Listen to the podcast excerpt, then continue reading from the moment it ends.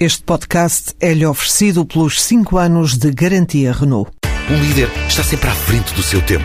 Em alguns casos, 5 anos. Qualidade Renault. 5 anos de garantia ou 150 mil quilómetros em toda a gama. A dona da Euronext apresentou hoje à comunidade financeira portuguesa em Lisboa a nova subsidiária dedicada a pequenas e médias empresas que pretende responder aos desafios da obtenção de financiamento, tendo em vista o crescimento e os planos de expansão internacional. Assim nasce a Enternext, destinada a PMEs, que também pretende posicionar a Bolsa de Valores como uma fonte de financiamento alternativa, abrangendo mais de 750 sociedades cotadas no mercado regulamentado.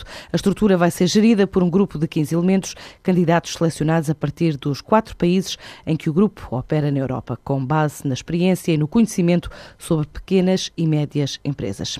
A portuguesa TB Files está a celebrar 10 anos de existência com a entrada no mercado angolano. Esta empresa especializada em gestão documental está focada em encontrar formas de armazenamento rentável e acessível de documentos de outras empresas que permitam reduzir custos associados à gestão diária de arquivo. A TB Files conta já com um vasto leque de clientes, gerindo arquivos hospitalares, clínicos, bancários, legais, engenharia, quer no setor público ou privado, apostou em Moçambique e agora em Angola.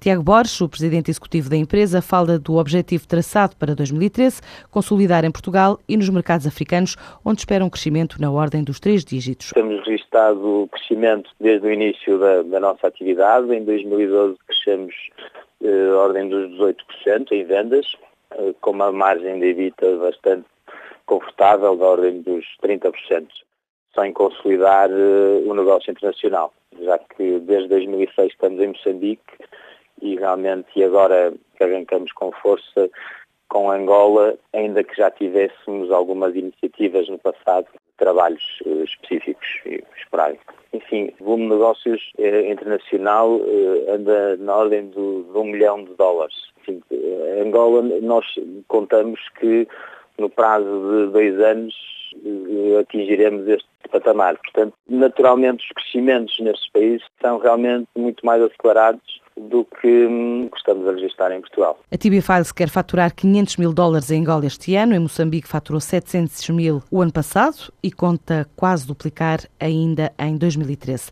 numa altura em que admite também estudar outros destinos em África, como o Maghreb ou a Nigéria. Nós estamos um bocadinho a avaliar o que, qual o desempenho e performance desses mas estamos a falar de países como a Nigéria, enfim, a própria Zâmbia eh, e até, porque não, outros países mais a, norte, como o Marrocos e por fora, onde este tipo de oferta ainda é muito reduzida. Em 2012, a TB Files cresceu 18% e metade desse crescimento do volume de negócios total refere-se a vendas lá fora.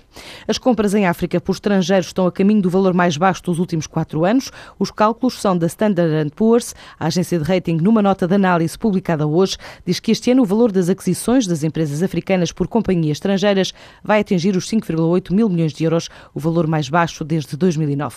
Atribui àquilo que chama de declínio dramático nas fusões e aquisições, em especial à ansiedade que rodeia as condições financeiras em vários países e mercados emergentes. Mas sempre vai dizendo que nem tudo é desanimador. Fala dos negócios da Petrochina com a Eni, East Africa, com sede em Milão, mas a maior parte dos ativos de gás natural em Moçambique, e da compra de uma companhia britânica por parte de outra empresa chinesa na exploração de minérios na Namíbia. Por cá, depois da abertura esta semana da sucursal de Lisboa, o Bank of China é dado hoje como um dos 10 maiores bancos do mundo numa classificação internacional atribuída pela revista Banker, especializada em alta finança.